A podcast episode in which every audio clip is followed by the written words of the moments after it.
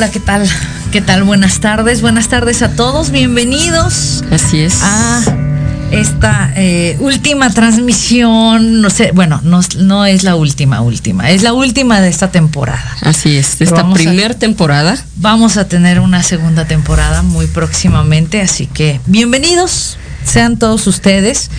Este, hoy Jesús tampoco puede estar con nosotros, está trabajando, lo tienen trabajando como negro, pero aquí está Rose. Así es, hoy eh, vengo eh, acompañando a Lili. De hecho, hoy va a ser un programa especial. Hoy vas a hablar mucho, pero no vas a ser la titular. Y eso que no me gusta. Exacto, no vas a ser la conductora. Porque el día de hoy, para tener un cierre padre, un cierre extraordinario, y que la gente conozca y se quede con un buen sabor de quién es la pastora, quien estuvo al frente de este programa de colores, eh, también para darte el agradecimiento, porque esta idea salió de repente y por invitación de alguien, surgió este también como un anhelo para que más y más personas conozcan no solamente lo que hace la comunidad, sino en qué creemos la comunidad gay cristiana. Y pues bueno, entonces, el día de hoy vamos a hacerle una entrevista a la pastora Liliana Huerta para que conozcamos más de ella y para que en la siguiente temporada ya sepas con quién estás este, en, en la radio, conozcas más de su vida, sepas que también tenemos un lugar donde nosotros nos reunimos y que ella va a estar ahí eh, dándote la bienvenida con su amor, su calidez, etcétera, etcétera. Y tengo miedo porque Rose no me pasó las preguntas. No, no esto quiere decir esto tiene que ser sorpresa, o sea, ¿cómo le vamos a pasar las preguntas? Pero bueno, las preguntas que voy a contestar son, créanme que me las está, me las va a decir en este momento. No, no tenemos ningún tipo de guion Así escrito. Pues bien, vamos a, a, ver, espero en Dios que nos el tiempo nos dé para. Pues eh, ahora sí que como todo programa, para conocer de quien estamos entrevistando. Eh, ¿Quiénes conforman tu familia? Pero primero, ¿cuántos años tienes? Ni modo, Lili, tenemos que saberlo para que sepan de qué generación eres, qué era lo que estabas viviendo, cuántas personas conforman tu familia de sangre y cómo fue tu niñez. Ok, bueno, pues yo nací en el año 70, saquen okay. las cuentas y tengo 51 años. Ok.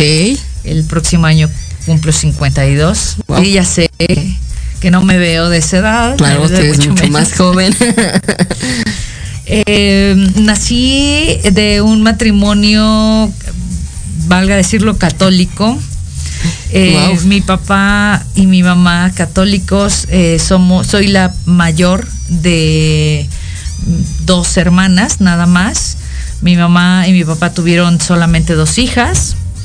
Eh, yo, yo soy dos años mayor que mi hermana y eh, pues mi educación fue una educación normal como cualquier niña pero estuvimos en escuela de monjas. Estuvimos... Entonces no fue normal, Lili, ¿cómo?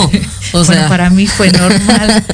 este, estuvimos en escuela de monjas desde la secundaria, wow. primaria y este y, y, y, preescolar, ¿no? O sea, bueno, kinder. Okay. Entonces, eh, hasta la secundaria. Y, y me salvé, ay, sí es cierto, pero bueno, hubiera también, me hubiera ido a la prepa, pero creo que algo vieron raro en mí. algo se me notaba que dentro de la iglesia, dentro de, de la escuela de padres, eh, que es el salesiano. Eh, me hicieron un examen eh, y, fui la única que no pude entrar a la escuela que eso fue una herida que tuve que sanar después, porque imagínense un grupo de mujeres, porque la secundaria era de puras mujeres, y un grupo de mujeres que todas hicimos exámenes para quedarnos en la misma escuela de, padres salesianos, y yo fui la única que no salgo eh, para poder pasar. Entonces, y le dicen a mi mamá que, que, que yo no encajo dentro de su grupo de gente. Desde ahí empieza, ¿no? Desde ahí empieza la historia. Yo no encajo en ese grupo. Y bueno, gracias a Dios porque me voy a escuela de prepa, a la prepa CCH, y ahí conozco otro mundo, porque como dices tú, ¿no? O sea, normal no es normal. Pues mi normalidad era escuela, muy bien cuidados, las madres, las monjas, etcétera. Y acá veo que hay otro mundo, hay un mundo de gente que a veces no tienen papás, que papás divorciados, tienen que trabajar para poder comer, eh, los, los, chavos, eh, no sé, o sea, eso me causa mucho impacto y empiezo a ver el mundo como verdaderamente es. Pero sí, en ese tiempo que estuviste con, con monjas, ¿te hacía ruido esta cuestión de Dios? De, es decir, eh, ¿tú ya sentías que había algo en ti? No, definitivamente no. Definitivamente a mí Dios me llama después, porque al contrario, o sea, tanto, tanto te están diciendo, mire, ese señor que está ahí arriba, pues es un señor castigador y si te portas mal, eh, te va a castigar. Entonces yo le agarro tirria a Dios, la verdad, yo le agarro tirria y, no quiero cuando salgo de la, de la secundaria, no quiero saber nada de Dios. Este, no podría decir que me vuelvo atea, pero sí me vuelvo, no me hablen de Dios, ahorita no quiero. Y yo hablaba y decía, cada quien es arquitecto de su propio destino y lo que tú hagas es lo que vas a hacer. Y, ese era mi pensamiento, ¿no? O sea, nunca eh, quise acercarme más allá, aun cuando me lo trataron de inculcar creo que no fue de la manera correcta y pues no, no, me interesaba. La verdad es que nunca me interesó. ¿Y en qué momento surge la, cosquilla de, híjole, creo que como que me gustan las mujeres? Ah, de las, del, gusto por... Eso es desde, desde la secundaria. En la primaria, en la primaria tuve, fue una primaria mixta, entonces los niños me caían bien, pero no tan bien. Entonces, como que peleaba mucho yo con ellos. En la primaria me llevaron muchas veces con la, con la directora. porque jugaba yo muy rudo. Entonces, no, eso no lo debe de hacer una niña de bien, ¿no? Y yo pues con mi rudeza, ¿no? Y yo a cada rato estaba con la directora. En la secundaria me empieza a llamar la atención la gente, las niñas y, yo digo, no, esto, esto no es normal, esto no está bien. Sin embargo, como estábamos muy bien cuidadas de, todo lo exterior, no lo, no lo piensas eh, como tal, ¿no? O sea, dices, ah, pasa, no es algo que te esté atrayendo mucho, que esté continuamente, no hay, no hay esa malicia, ¿no? No hay esa malicia. Sencillamente es, me llama la atención, me gusta estar con ella, pero hasta ahí. Cuando empiezo a, despertar más es cuando entro a la preparatoria y me empiezan a gustar mis compañeras, pero digo, no, eso no está bien. Mis amigas tienen novios, empiezan a tener novios, y yo para no quedar atrás, pues también me tengo que buscar un novio. Y empiezo a salir con un chico que la verdad, un amor, nunca más supe después de la prepa de él, pero Juan eres un amor, fuiste un amor conmigo. Y siempre fue de manita sudada, obvio, ¿no? O sea, así de besito en la ya, y todo así. Hay algo que te tengo que preguntar, porque la mayoría de las personas efectivamente eh, del gremio tuvimos una pareja para taparle el ojo al, ¿no? Al ah, macho. sí. Pero en tu historial está que te casaste con un hombre. Sí. ¿Y, que duraste cinco años? Sí. ¿Qué hace? ¿Cómo? O sea, eh, digo, eh, que, ¿cómo llegaste hasta ese punto? Porque no creo que seas la primer mujer eh, lesbiana que llega al punto de, casarse. Y, cuéntanos esta parte. Se las voy a contar, pero después del corte, Muy porque bien. ya nos están mandando a corte. Ok, ok, así dejamos la intriga. No te vayas, ahorita te cuento esa historia, ¿sale?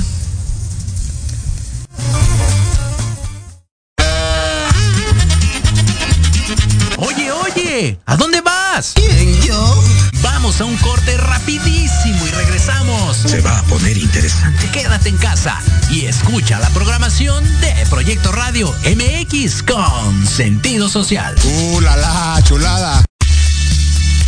Te invitamos a escuchar Hablando de ti con Leo todos los miércoles en punto de las 9 de la mañana por Proyecto Radio MX con sentido social. Un programa dedicado a las mujeres donde podrán ser escuchadas. Contaremos con invitados y especialistas para hablar de lo que a ti te interesa. Oh my God. Porque si no hablas de ti, ¿quién?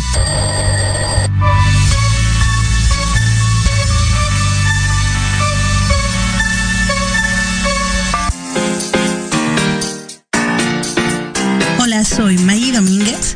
Hola, soy Jorge Alberto Amador. Y juntos te invitamos al programa Finanzas Disruptivas. Los días jueves de 12 a 13 horas. Una nueva forma de ver las finanzas. Aquí, en Proyecto Radio MX con, sentido social.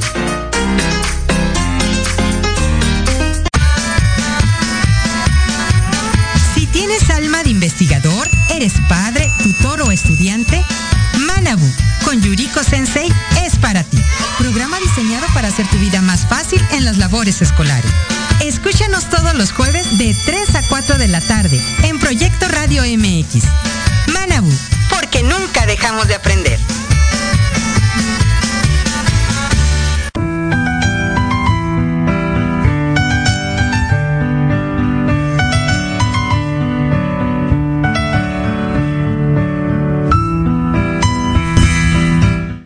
Bueno, pues ya estamos de regreso aquí en Proyecto Radio, en el programa de colores que Rose se está metiendo en camisa de once. Me está metiendo a mí en camisa de once varas. Sí, queremos saber la audiencia. A ver, cuéntanos, ¿cómo es que estuviste casada? ¿Por qué?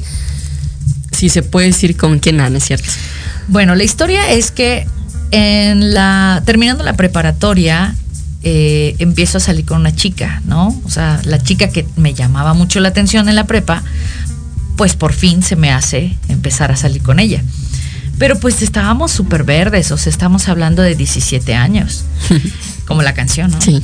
Y este, y entonces, eh, llevamos ocho meses, ella no es gay, ella, ella pues dice a la fecha todavía en algún momento puede decir que se enamoró de mi forma de ser pero no, ella no es gay. Entonces, pues a los ocho meses me deja y yo me corto la vena como buena adolescente de esa época. Y este, y entonces digo, no, no, no, no, las mujeres nunca más, ¿no? Y, y entonces empiezo a salir chicos, ¿no? Empiezo a salir con chicos, pero la verdad es que, pues solamente de manita sudada y así, de noviecitos y demás. Eh, eh, la prepa me gustó mucho, por lo tanto me quedé cinco años en la prepa. Hice máster de en la, prepa. Okay. Y, y, sí, porque de verdad que no puedo decir que, ay, no, yo súper estudiosa, cero. Cinco años y en esos cinco años, este, pues mi papá me dijo, no, vas a irte a estudiar algo y fui, métete a estudiar inglés. Y me metí a estudiar inglés. Entonces empecé a salir con un chico que la verdad es que igual siempre me tocaron hombres geniales, o sea, súper buenas ondas, súper respetuosos, amables, guapos, y, esta no era la excepción. Entonces este chico, este, eh, más grande que yo, y, me, y, me, hablaba en las noches y me decía, ponte esto porque vamos a salir. Y él era DJ de una discoteca por allá por satélite. Pero no tomaba, no fumaba, no o sea, súper sano. Pero a mi mamá le chocaba que yo saliera con él. Y mi mamá ya estaba imaginando que yo me iba a casar con él, ¿no? O que iba a salir embarazada cuando no había nada de nada. Entonces, em, me insistió tanto mi mamá que acabé cambiándome de horario yéndome más tarde, en la clase más tarde de inglés, y en la clase más tarde me encuentro al que fue mi marido. Ok. Eh, él eh, es mucho más grande que yo, 19 años más grande que yo. Yo tenía en ese entonces 18, 19. Ujú. Eh, y entonces, bueno, pues la verdad es que sí me deslumbra, ¿no? Me deslumbra un hombre hecho y derecho ya con un trabajo, con una muy buena posición económica, eh, los mejores restaurantes, las joyas, etcétera, y yo así, ¿no? Pues imagínate una niña que acaba de salir de la prepa, ¿no? Sí. Entonces yo así, ah, entonces entro a la universidad, eh, yo estudié ingeniería industrial mecánica y él pues este, él continúa conmigo y me y en más o menos al año de estar estudiando me propone matrimonio. Y pues yo le digo que sí, yo le digo que sí porque la neta es que yo pues pues yo en ese momento con mi ine- inexperiencia, con mi pues sí, con mi niñez, se podría decir, con mi adolescencia, pues yo sí pensé en estar enamorada de él. Pero no, no te llegó así a la cabeza de, pues tengo que responder como esposa. Tengo Sí. que hacer cosas de sí, esposa. Sí, sí, claro, claro, pero ese no era un problema, o sea, no me generaba ningún problema porque el, el cuate me, me, me gustaba, o sea, sí físicamente había me una gustaba, atracción. Sí había una atracción. Eh, después sí, sí, era, como te dije, siempre fue de manita sudada y todo, entonces, pues ya en la hora de la verdad, ¿no? Pues sí fue difícil. O sea, sí dices, ups, este, como que no, eh, perdón, eh, no, mejor no. O sea, empezó a haber problemas, sí, eh, así de mm, otro día, ¿no? Y el dolor de cabeza fue empezar. el típico dolor de Em- empezó cabeza. a haber dolor de cabeza a cada noche, ¿no? Entonces, y él también. Eso fue algo, algo vaciado. O sea, él también, él también como que no, no insistía tanto. Eh, y yo traté de ser la señora de mi casa, ¿no? O sea, traté de el peinadaxo acá, este, a la, a los ricos también lloran, ¿no? Ya sabes, y, y- y vestida así como señora, y, y si ustedes me ven en una foto se van a reír porque dicen, qué bárbaro, es una, una chamaca tratando de ser señora. Sí. Y sí, duré cinco años con él. Eh, fueron cinco años muy difíciles, fueron cinco años que no fueron muy gratos, ¿no? Eh, él, pues, eh, yo creo que sí trató de, de tapar el sol con un dedo, porque resulta que cuando nos separamos, por razones de que yo viajaba mucho, yo termino mi universidad, sí, yo la terminé y empecé, conseguí un trabajo y empecé a viajar mucho, él viajaba mucho, entonces sencillamente ya había veces que no nos veíamos y no. Y la misma depresión me fue metiendo, me fui metiendo al alcohol, eso fue, ese es el tema también. Empiezo a tomar mucho con proveedores, con porque mi trabajo era ese, andar con proveedores y demás. Y, y empiezo a tomar mucho, a tomar mucho, a tomar mucho, y, y el alcoholismo me empieza a, a A ganar. abrazar, a ganar. Él, él, él se molesta mucho y al final de cuentas me llegaron a dar dos congestiones alcohólicas, o sea, a nivel hospital, eh, pero hospital español, sí, por favor, o sea, cualquier hospital. Una cosa nice. y este, y bueno, eh, él por fin decide darme el divorcio, porque no me quería dar divorcio. Cuando nos divorciamos, meses después, me doy cuenta por medio de una carta que encontré que él era gay. Wow. O Él era sea, gay.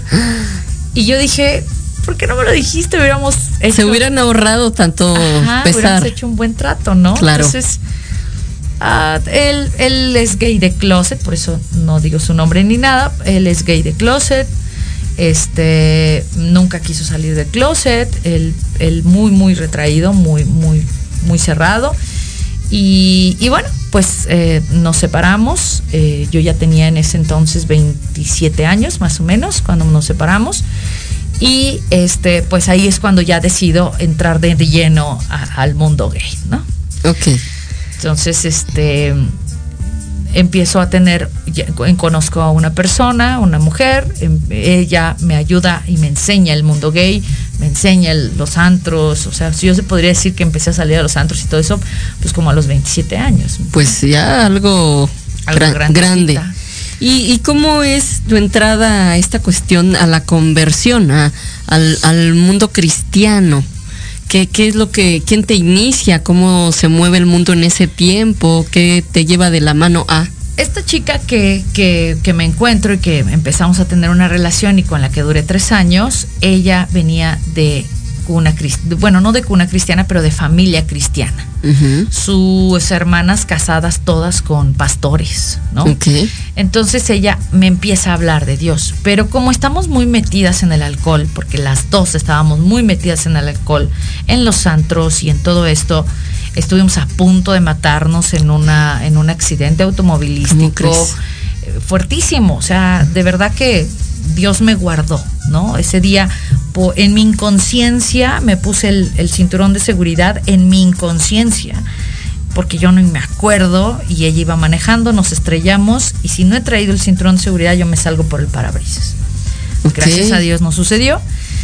Em, entonces, bueno, eh, eh, el alcoholismo me, capta cuando termino con ella, pues todavía más, ¿no? y mis amigas conservo amistades de cuando estábamos en la escuela con las monjas, ¿no? Conservo seis amistades, cinco amistades muy, muy cercanas.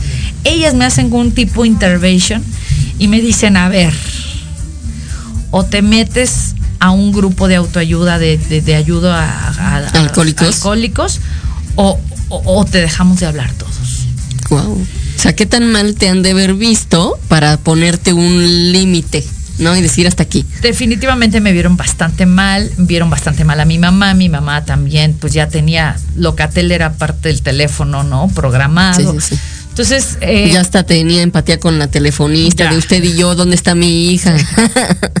ok. Entonces, pues me mandan a este retiro, que es un retiro de alcohólicos anónimos de cuarto y quinto paso donde yo dije, ay, yo voy y me lo he hecho y yo voy a seguir tomando, a mí me vale, ¿no? Yo muy chucha cuerera. Y pues fui, pues no.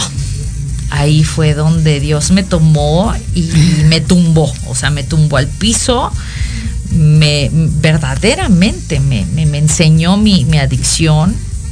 Y, no, no, no, no te puedo explicar, es algo sobrenatural, es algo verdaderamente sobrenatural que para no hacer nada.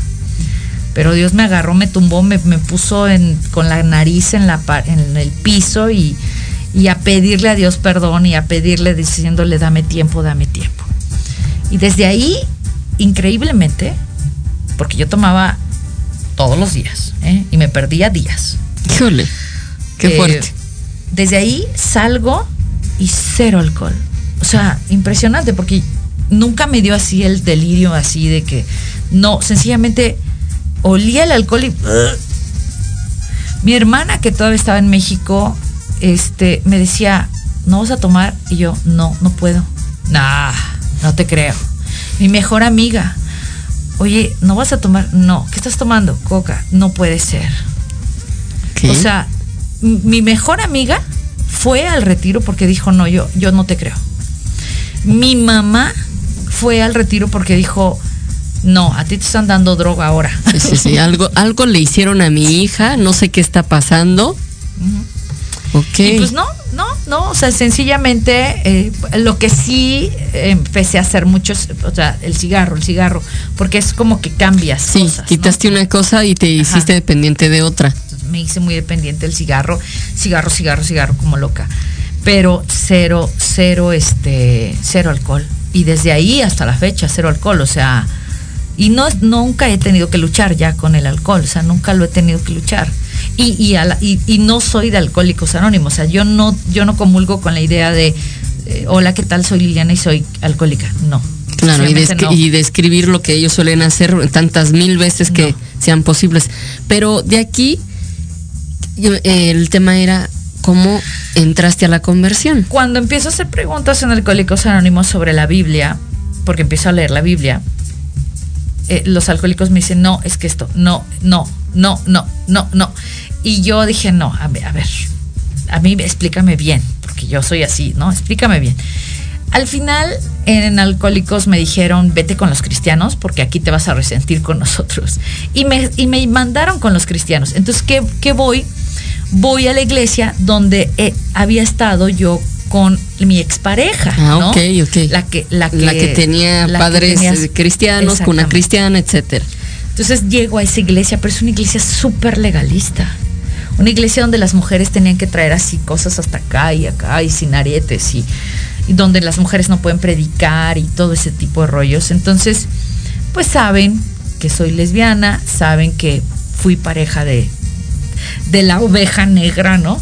Y entonces, eh, pues todo el mundo me empieza a señalar y, y tú no puedes hacer esto y, y- y- liberación tras liberación tras liberación y, y es horrible.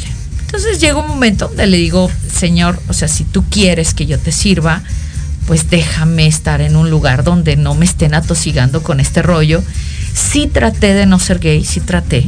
O sea, Claro. sí traté Creo de... que todos pasamos por eso. Ajá, si yo le pedí a Dios así de rodillas, por favor, quítamelo gay. Pero pues no, ¿no? O sea, nunca. Y dije, bueno, mira, ya, señor. Yo no me voy a casar, yo no voy a tener hijos, yo no, me- no me agrada esa vida. Ya traté y no me gusta. Así que lo que, si tú me quieres poner en un lugar, ponme un lugar donde me acepten. Y entonces un día cortándome el cabello con un chico, el chico me platica que hay una iglesia incluyente donde todos son gays. Digo, ¿cuál? Pues dame la dirección. Y esa iglesia estaba en Río Nazas y se Ujú. llamó Comunidad Cristiana de Esperanza. Ok. Y ahí llegué y llegué y para mí fue un respiro. Porque ahí me enseñaron, ahí me crecieron, ahí me dieron instrucción, ahí me dieron mucho amor, ahí me enseñaron que Dios nos ama tal y como somos, eh, ahí conocí doctrina eh, eh, y ahí estudié para pastora y me ordenaron en el 2006 eh, sin afán de, de, de crecer, de, Ujú, de de decirlo, alardear. de alardear. Eh, soy la primera mujer pastora incluyente en México. ¿no? Ok. Ordenada en México. Y, y fíjate, te adelantaste a una pregunta que yo quería. Yo ayer le dije a mi esposa, le voy a preguntar a la pastora, ¿qué fue primero, el huevo o la gallina? ¿Por qué? Porque yo le decía, eh, la gente no sabe que primero obviamente sí se ordena como debe de ser, sí. con una estructura, con un claro. conocimiento, cuando llega tu iglesia, MCI. Ah, ah, no, no, claro, o sea, de- de- yo crecí en CC, yo, cre- yo crecí en Comunidad Cristiana Esperanza. Y, y bajo la tutela del pastor, del apóstol Ricardo Averil. O sea, él es el que me da la instrucción, él es el que me, me, me, me hace estudiar, él es el que me hace todos los exámenes, él es, él es, él, él es el que me lleva a, a- a- a poder ser pastora, ¿no? Muy bien. Ya había pastores ordenados, Sí. ya había pastores ordenados. Eh, yo fui la primera mujer, pero ya había cuatro o cinco pastores ordenados. Y entonces vienen desde Estados Unidos unos ah, ah, pastores que son un, un matrimonio que a la fecha están, que se llaman los hermanos Shave, Ujú. y ellos son los que me ordenan e imponen manos, porque creemos en la imposición de manos. Me imponen manos, están las fotografías y me ordenan como pastora. Entonces, eso fue en CC. Eso fue en el 2006. En el 2007 conozco a la pastora Sandy y la pastora Janet que vienen de Estados Unidos. Pero en el 2011, en el 2010, yo me salgo de la iglesia porque ya no empiezo a comulgar con ciertas ideas que se movían ahí. Sí, sí, sí. Entonces yo me salgo y la pastora Sandy y la pastora Janet me mandan un mensaje diciéndome, si quieres abrir una iglesia, pues nosotros te podemos respaldar. wow. Entonces, en el 2011 fundamos la iglesia de misión cristiana incluyente. Fundamos quiénes. Para esto yo conozco, dos, un año atrás, en el 2010, yo conozco a Nancy Ávila, que es una pastora ordenada en México, pero ordenada por la iglesia eh, eh, no incluyente, vamos a ponerlo así, una iglesia no incluyente Sí. ella se ordenó en, en el Instituto Teológico Internacional y, y ella tuvo que mentir para decir, para poderse ordenar. Ella tuvo que buscar una, una carta en donde un pastor amigo de ella le decía que tenía una promesa de matrimonio para que la pudieran ordenar. pero ella era, ella era lesbiana. Entonces la ordenan y las dos pastoras, pues nos, nos, ponemos, fundamos Misión Cristiana Incluyente en un 28, un 27 de marzo del 2011. Muy bien. Pues para mí es importante esto porque eh, se especula mucho, ¿no? De quién realmente está dirigiendo una iglesia, cuál es su historia. si tú solita te pusiste. Exactamente, si tú te, pusiste, como suele pasar en muchos lugares, de autonombrarse apóstol, este pastor, etcétera, etcétera. yo tengo mi, mi certificado, eh, tengo fotografías donde está, donde me están ordenando. Eh, están actualmente viven los dos pastores que me ordenaron, ¿no? Ricardo ya no vive, Ricardo ya está con el Señor, pero ah, están los pastores que me ordenaron, que son los hermanos Shave. Ok, entonces, ¿cuántos años llevas ya con Misión Cristiana Incluyente? Vamos a cumplir en este próximo año, en el 21, en el 22, cumplimos 11 años. ¿Y qué pensaste el primer año que, que abriste? En dónde fue, pero qué pasaba por tu cabeza, qué, qué, cuál era tu, tu realmente tu, tu meta, qué era lo que te movía. Sabemos que el Señor, pero si tú haces un recuento de aquel tiempo a lo que hoy eres, no, pues, ¿qué pensabas en ese tiempo? No, estaba yo muy verde, o sea, eso es definitivo, ¿no? O sea, había muchas cosas que había que sanar, había muchas cosas que había que perdonar, había, había muchísimas cosas que trabajar, muchas. Eh, el, poner una iglesia, pues más que nada sí fue movida por el punto de, pues necesitamos un lugar donde la gente sepa que Dios nos ama tal y como somos. Que ocurriera lo que ocurrió contigo cuando te acogieron. obvio, y además, pues que, que, toda esa gente que está lastimada de otras iglesias pueda venir y pueda encontrar un lugar seguro, ¿no? Un puerto seguro, como ahora decimos. Empezamos en una, en un garage y empezamos cinco personas. El primer, el primer, este, el primer eh, eh, servicio fueron 33 personas, pero pues todos eran amigos, cuates, invitados y demás. Pero al siguiente domingo es cuando, cuando recibes el ramalazo de somos cinco, ¿no? Sí. Entonces, eh, predícale a cinco. Y después predícale a siete. Y después a ocho. Pero aún así siguen siendo poquitos. Entonces yo estaba acostumbrada a predicar porque la iglesia CCE fue una iglesia que tenía 150, 200 personas. Entonces una llegas y te pones en un púlpito donde tienes cinco personas, te duele el corazón. Pero ahí sí le tengo que agradecer mucho a Nancy, porque Nancy volteaba y se me quedaba viendo y me decía, quite esa cara, cambie la cara no importa, aunque sea uno, aunque sea uno, vamos a predicar. La verdad es que ella sí, Dios la puso para que yo no tirara la toalla, porque ella era muy perseverante, aunque fuera uno, decía ella. Entonces, eh, los dos siguientes años empezamos a crecer, empezamos a crecer, empezamos a, a, varios lugares, empezamos a tener varios lugares, nos movíamos del lugar y empezamos a crecer. Pero como Nan no venía de una iglesia incluyente, ella traía como que ideas un poco diferentes, eh, como por ejemplo, eh, si tú eres lesbiana, de todas maneras eres mujer y tienes que comportarte femeninamente. Entonces las mujeres que no son femeninas están mal. ¿No? Por ejemplo, ese tipo de cosas. Y Una especie de legalismo. Exacto, legalismo dentro de la, gente incluyente. Entonces empezó a haber muchos roces, muchos dimes y diretes entre, entre, eh, entre eso y, llegó un momento donde ella decidió irse y, y, dijimos mejor hasta aquí, nos separamos, ¿no? Y ella se fue, se fue a una iglesia con su hermano, a Toluca, y yo me quedé con, con MCI, eh, pero pues fue muy difícil porque la gente seguía mucho a Nancy. Nancy tenía mucha, mucha eh, con, poder, eh, unción, eh, control y, la gente se fue. Entonces me, dejó con 10 personas nuevamente, ¿no? Y eso a mí me, me, pegó mucho. Son, son, fueron momentos muy difíciles, pero donde Dios en esos momentos difíciles te levanta, en esos momentos difíciles te dice, aquí estoy yo. Y estuve a tres de cerrar MCI, a tres. Pero no lo cerré, gracias a que Dios me dijo, pues, ¿qué más tienes que perder, no? O sea, si ya crees que ya no puedes dar más, yo sí lo voy a dar por ti, tú nada más ponte, ¿no? Y pues eso fue lo que hice. Me empecé a poner y Dios empezó a hacer.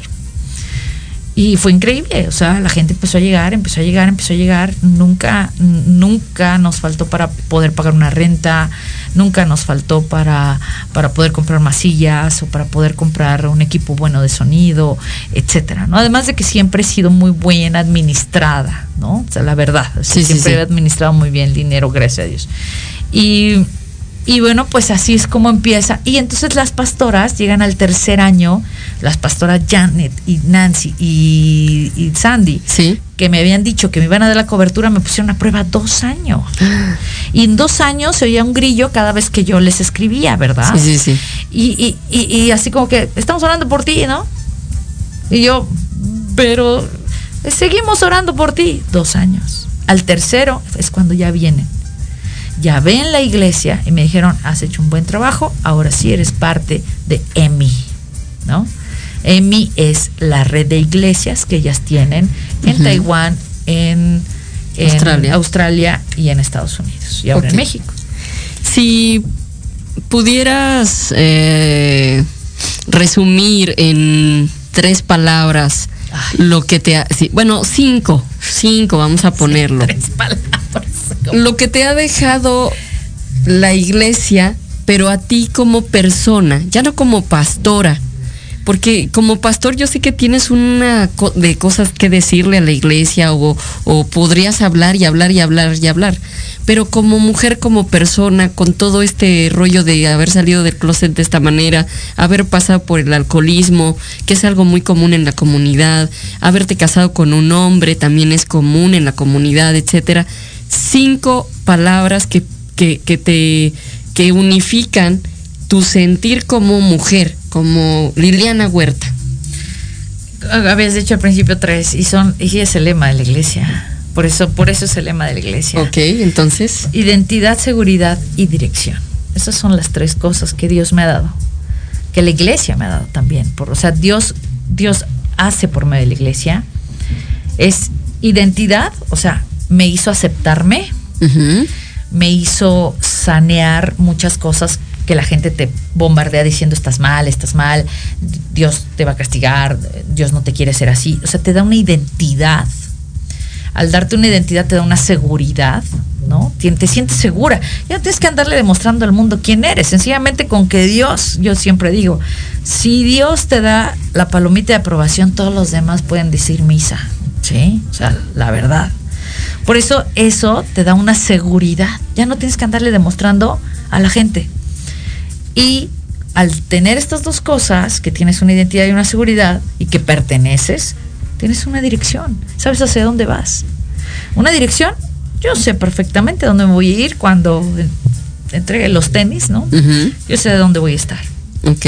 Y además sé hacia dónde voy, o sea, sé lo que quiero hacer. O sea, tengo una seguridad de que la iglesia tiene que crecer, de que la iglesia tiene que ser cada día mejor eh, en, sus cimientos. Eh, ¿Para qué? Para que la gente se sienta segura, amada y que esté en un lugar seguro. ¿Cuáles han sido, o por lo menos un momento, en el que te ha tumbado así en el piso y has sentido, como dices tú, ganas de tirar la toalla? Uno porque yo sé que has tenido muchos. Uno, eh, cuando se fue Nancy, o sea, ahí, ahí fue yo no puedo, yo no puedo sola. Ese definitivamente fue no puedo, voy a cerrar. Ha sido muy doloroso ver cómo la gente déjenme de un minuto, les, les, digo algo. Había un chico, o sea, imagínense, todos me, todos me renunciaron todos los, todos los líderes me renunciaron. Me renunció el de la alabanza, me renunció el de el que estaba en el del audio. El del audio, me renunció todo. Pero había un chico que tenía una cajita, porque ese era el timbre. Estábamos en la parte de arriba. Y entonces había un timbre en la parte de abajo y él traía siempre el timbre aquí porque no sonaba, prendía y entonces bajaba corriendo para abrir, ¿ok? Llegó él y me dio mi cajita de timbres. y me dijo, pastora, gracias. gracias, pero ya no me voy a quedar con usted. Y me dio su timbre. O sea, eso lo, recuerdo con mucha ternura. ternura, pero fue muy doloroso en ese momento. O sea, hasta el del timbre me renunció, ¿me entiendes? Sí. Fue muy doloroso. Fue un golpe muy fuerte a mi orgullo, fue un golpe muy fuerte a mi ego, fue un golpe muy fuerte a mí. Ahí fue cuando Dios dijo, yo soy, tú no eres. Muy bien. ¿No? Eh, pues, pues, sí. Ahorita regresamos con la última parte, porque ya nos están avisando que cortemos. Ahorita regresamos, no te vayas.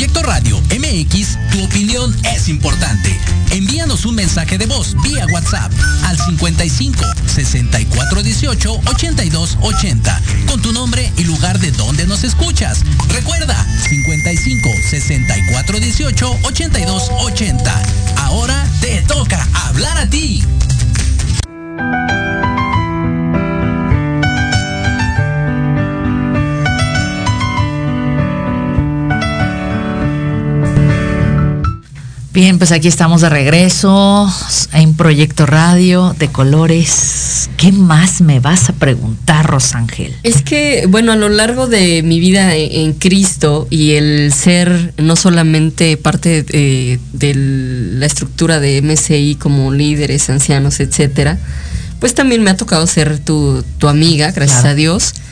Y, y creo que esta línea de tu vida privada con la cuestión de la iglesia, pues es una línea muy delgada. Y creo que la mayoría de los pastores, bueno, no la mayoría, son seres humanos, son seres que sienten, son seres que el estar enfrente de un púlpito no quiere decir que no pasas por las penurias.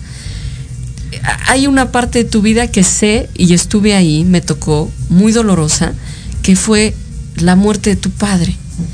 Y tantas pérdidas que muchos pastores llegan a tener que han llegado a grados de decir, hasta aquí llego, hasta aquí llega mi fe, hasta aquí renuncio porque no puedo más, o, tal vez algo con sus familias, o simplemente eh, el, el, ver la magnitud de, Pero en esta parte humana, en esta parte en donde Dios también tiene que jalarte a ti, ayudarte a ti, ¿cómo vives esta parte de, tu papá?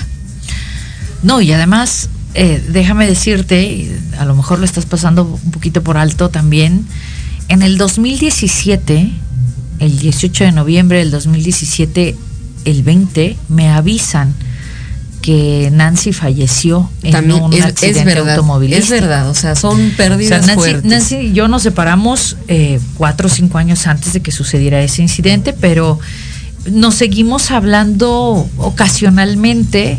Eh, ella ya tenía su pareja, etcétera. Pero eh, en, el, en el 17, noviembre del 17, este me hablan a las 3 de la mañana para decirme que había sufrido un accidente automovilístico y que había fallecido. Y yo creo que ese fue un golpe fuertísimo, ¿no? Fuertísimo fue un... ¿Cómo? O sea, ¿cómo? O sea, tenía toda una vida por delante, era pastora, Señor, te servía. O sea, sí, empiezas como que, Como que a, decir por qué. Pero no obstante, papá entra al hospital por un problema cardíaco y lo tienen que operar y después de dos meses y medio de viacrucis verdaderamente, porque fue muy doloroso ver cómo la vida de mi papá, un hombre eh, que hacía ejercicio, un hombre saludable, un hombre con mucha eh, felicidad en su vida, con, muchas ganas de vivir y de hacer muchas cosas, se fue minando, minando, minando en un, hospital, en una cama de hospital y al final de cuentas fallece en julio. Después de que toda la iglesia está orando, la iglesia de, Estados Unidos, la iglesia de Taiwán, la iglesia de Puerto Rico, todo el mundo está orando. Viene una pastora de Puerto Rico y ora por él. O sea, ¿no? Y yo, y yo dije, va a salir adelante, nunca tiré la toalla. Y cuando me avisan que mi papá fallece, eh, yo creo que ese ha sido así como que, ¿what? O sea, ¿cómo? Entonces, y la fe del tamaño de un gramo de mostaza, ¿dónde quedó? Y si, esto, si, si, si todos se ponen de acuerdo juntos, yo haré. O sea, ¿qué onda? ¿No? O sea, esas palabras de la, de la Biblia, esas promesas. Y entonces empieza un, un, un, sí, una lucha muy fuerte con Dios donde tú, tú estuviste presente y, mucha gente de la iglesia, los líderes, bendito Dios, me cubrieron mucho. O sea, eh, eh, ellos siguieron trabajando en la iglesia mientras la pastora estaba acá agarrándose, como, como me acuerdo, como, como Jacob con, con y, hubo un tiempo de silencio, hubo un tiempo de enojo, hubo un tiempo, muchas cosas, que yo creo que me tomaron como seis meses, seis meses, eh, darme cuenta y algo que me dijo una amiga que quiero mucho que se llama Orly, que ella es judía, y me dice, ahora vas a hablar de la fe de una diferente forma, vas a saber lo que es la fe de una diferente forma. Y sí es cierto. Y yo tengo un dicho, un dicho que dice, si tú no conoces y no sabes bien acerca de la fe, puede ser muy dolorosa la fe. O sea, puedes, puedes, eh, eh, si no la sabes eh, conocer, encaminar y saber estudiar bien la fe, puede verdaderamente ser muy, muy peligrosa. Sí, porque te puede llevar a lo que le ha ocurrido a muchos pastores. el suicidio, así fuerte. Cerrar iglesias. O decir, que no quiero exacto o eh, simplemente no eh, vivir una depresión, un duelo mal manejado, mal encaminado, que te lleva a una depresión y decir no puedo y arrastras a tu familia que ha ocurrido. Por esa razón, es esa, esa, el saber eso de ti, para mí y, creo que para la audiencia es importante. Somos seres humanos, eres un ah, ser humano que ha sentido que sí, efectivamente son la guía de una iglesia, como seguramente a muchos pastores y pastoras les pasa, pero eh, centrarnos en esa parte humana. Pues Sí, yo tuve que, tuve que vivir eso para ver la fe de otra forma y para también para poder conectar con esas personas, ¿no? O sea, ese duelo que se tuvo que vivir y, que, y, que, y que agradezco además muchísimo el conocimiento de Fernando cuando nos dio tanatología. Este, agradezco mucho la vida de mi psicóloga, también agradezco mucho la vida de mis amigos, de todos mis ministros que, estuvieron ahí y que nunca me contradijeron. O sea, siempre cuando yo decía, ah, pero ¿por qué? Y, y tú decías, hay que calmarnos, ¿no? este, vas a llegar. Pero algo muy importante, yo sí aprendí. Nunca dejes, o sea, nunca dejes a Dios a un lado. O sea, siempre pregúntale y, y cuestiona. Métete con él. Y métete con él. ¿no? Yo una noche, tengo una prédica que habla de eso, una noche el Señor me confrontó y me dijo, ahora sí me vas a hablar. Y yo, a ver, ¿qué quieres decirme? Que me conforte, ¿qué quieres? ¿Qué me vas a decir? Que, que me, que me haga sentir mejor. ¿No? Yo todavía es retándolo. Y, y, y, y, ahora sí que como dice, pues ahora ciñete el cinturón y te voy a decir lo que yo. Y efectivamente, ¿no? Y, me quedé así como diciendo, wow, o sea, sí es cierto el ser humano tenemos una perspectiva de las cosas y, los pensamos de una forma y cuando pasa algo que no podemos controlar, decimos, no, esto está mal, no, pero ¿cómo? El Señor, pero ¿cómo? Hay que meterse muy bien al Señor y estudiar lo, su palabra para poder saber esas respuestas y saber que todo lo que hace Dios siempre lo hace para bien. Y, y le pasa a mucha gente, ¿no? Que está esperando la sanidad de algún familiar enfermo, etcétera, etcétera, y no, y no llega de la manera que nosotros estamos pidiendo, y es ahí donde, ¿dónde estabas, no? Eh, cuando yo te necesité, un etcétera, etcétera, ¿no? Que, que ya sabemos que mucha gente está pasando por esto. Tenía razón tu amiga judía, porque te dio una visión distinta. Yo en lo personal puedo decir que eh, la pastora que fue con nosotros a un congreso en Morelia, que iba devastada porque acababa de ocurrir lo de su padre, eh, fue una mujer que no fue con tanta fe. pero bueno. Eh, fue una mujer que como que el termómetro de la fe se le había apagado un poco, pero después este, regresó a su cauce y con más poder. La última pregunta. La última pregunta, porque seguramente hay una contestación larga. Y, de hecho, este, bueno, nada más rapidísimo, este, gracias a todos los que nos siguen y todos los que están poniendo aquí mensajes, Guadalupe, Ricardo, Ángel, Betty, Marisol, Teresita, Oscar, Fer tiene una pregunta, ¿qué pasa? ¿Qué, qué, qué, qué viene, no? ¿Qué, van, qué, qué, viene para el próximo año para MCI? Pues mucha bendición, muchísima bendición. No saben cuánto, acabamos de tener una junta que tenemos una super noticia después. Pues gracias a, la gente que, gracias a ellos, este, este tiempo en la radio se hizo posible con un compromiso que era precisamente para la gente de colores. ¿Cómo te ves de aquí a cinco años? Pues con una iglesia, sigo igual, o sea, creciendo, eh, con una iglesia más llena todavía, con más gente, con más estructura, con muchísimo más fuerza, eh, con más conocimiento, con más gente a la que se le dé conocimiento. O sea, la verdad es que yo no veo cosas malas, veo puras cosas buenas. Y en medio de ahí va a haber cosas malas. A lo mejor va a haber una pérdida, a lo mejor va a haber una traición, que ha habido muchas a lo largo de estos años. Eh, a lo mejor va a haber una mentira, a lo mejor va a haber lo que sea. Pero no me importa, porque todo eso es parte de la vida, ¿no? Es parte de la vida. Y lo bueno es quitarte tu mentalidad de esclavo y ver tu mentalidad hoy con ojos del Señor y poder decir, todo lo que pase, todo lo que viene es para bien, para bien y para bendición, ¿ok? Muy bien. Entonces, bueno, pues muchísimas gracias. Yo quiero darles las gracias verdaderamente por estos tiempos, por estos momentos Muchas gracias a Jorge de, aquí de Proyecto Radio, a todos los chicos que han estado con nosotros, que estuvieron trabajando para, para que se hiciera realidad este programa. Muchísimas gracias a Jesús que no pudo estar hoy con nosotros, está trabajando. Rose, muchas gracias por cubrirlo, por, por este, por estar aquí siempre con la mejor disposición y con esas preguntas que siempre llegan hasta lo más profundo. Pero bueno, ya saben, esto no es un adiós, sino un hasta luego. Así que nos seguimos viendo por redes sociales. Misión Cristiana Incluyente está en Facebook y en todas las redes, Instagram, etcétera, que, menos TikTok, creo que nos falta nada más eso, pero ya pronto vamos a estar. Entonces, bueno, pues que Dios los bendiga, que Dios los cuide y que tengan un año lleno, lleno de bendiciones y que sean muy, muy felices y que todo se les cumpla este próximo año. ¿Ok? Bendiciones. Estamos viendo. Bendiciones. Besos. Besos a todos. Cuídense.